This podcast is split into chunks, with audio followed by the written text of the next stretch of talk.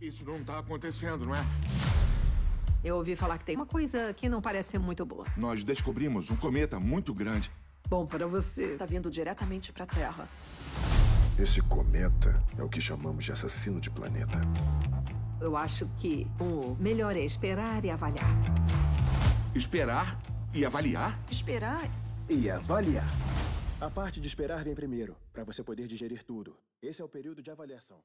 Fala pessoal, sejam bem-vindos a mais uma review aqui no Assopra Fita. Eu sou o Burgs e hoje eu vou comentar um pouquinho sobre o Não Olhe Para Cima, esse filme da Netflix que, olha, tá dando o que falar, hein? E pode ficar tranquilo que eu não vou dar nenhum spoiler ou nada do tipo. Então, bora começar. Bom, vamos começar do começo. O filme conta a história de dois astrônomos anônimos, que são vividos pelo Leonardo DiCaprio e pela Jennifer Lawrence. E eles descobrem que tem um cometa em rota de colisão com a Terra e tentam alertar a população sobre isso, para quem sabe conseguir que algum líder mundial faça alguma coisa a respeito, talvez desviar o cometa ou quem sabe até destruí-lo. O grande problema é que algumas, muitas pessoas, basicamente acham que é mentira, ou que não devem se preocupar com a provável extinção da humanidade, gerando assim um movimento chamado Não Olhe para Cima. E qualquer semelhança com a realidade é mera coincidência. Com o correr da história, a gente vê que simplesmente o fim do mundo não é levado a sério até pelo principal líder mundial, que é a presidente dos Estados Unidos, que é interpretada pela Meryl Streep. E só tem a atenção dela quando ela pode usar o fim do mundo para uso político. Ou seja, eles, eles conseguiram até politizar o fim dos tempos. E, de novo, qualquer semelhança com a realidade é mera coincidência. E não é só a personagem vivida pela Meryl Streep que não leva os astrônomos a sério. Em vários momentos, temos a imprensa preferindo comentar sobre a traição do namorado de uma cantora famosa do que sobre o meteoro. Outros simplesmente acham que aquilo é, um, é balela ou um golpe realizado com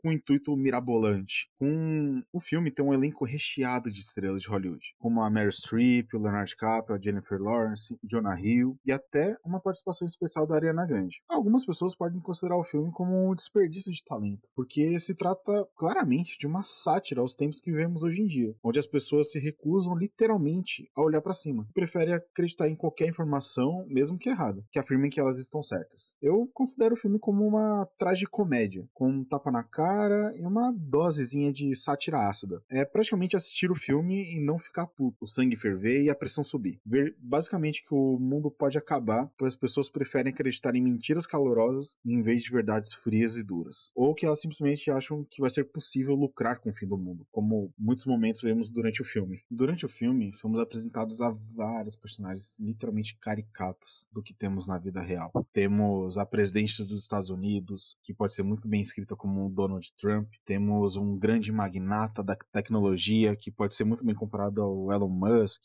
Steve Jobs, até o filho da presidente, que é o assessor dela, assessor de imprensa, tá lá. E falando sobre o grande magnata, vemos que por ele ter sido um grande patrocinador da campanha e tudo mais, ele praticamente toma algumas decisões que afetam o mundo inteiro. E em certos momentos a gente vê que o fim do mundo, o fim dos tempos, é comercializável, é possível ganhar dinheiro mesmo que isso não faça sentido pra gente. Mas é, ao que o grande magnata acredita nisso. E o mais engraçado é que o filme, segundo o diretor, foi escrito antes da pandemia. E olha, ele realmente estava certo sobre os acontecimentos que a gente vive hoje em dia. Pessoas politizando que não deve ser politizado, e com isso causando uma divisão na população sobre assuntos que, teoricamente, não deviam ser divididos. Então, basicamente, pessoas olhando, não olhando para cima. Bom, espero que vocês tenham gostado de mais uma review aqui no Só Pra Fita. Se você quiser assistir o filme, ele está disponível na Netflix, então corre lá para assistir. Adiciona o Só Pra Fita no seu agregador de podcast preferido. Segue a gente no Instagram, a Só Pra Fita Oficial. E comenta lá o que achou do episódio. Falou, pessoal. Até a próxima. Se você escutou a gente até aqui, um muito obrigado. Não se esqueça de seguir a gente nas redes sociais, em todos os agregadores de podcast. Dá aquela notinha pra gente lá no Apple Podcasts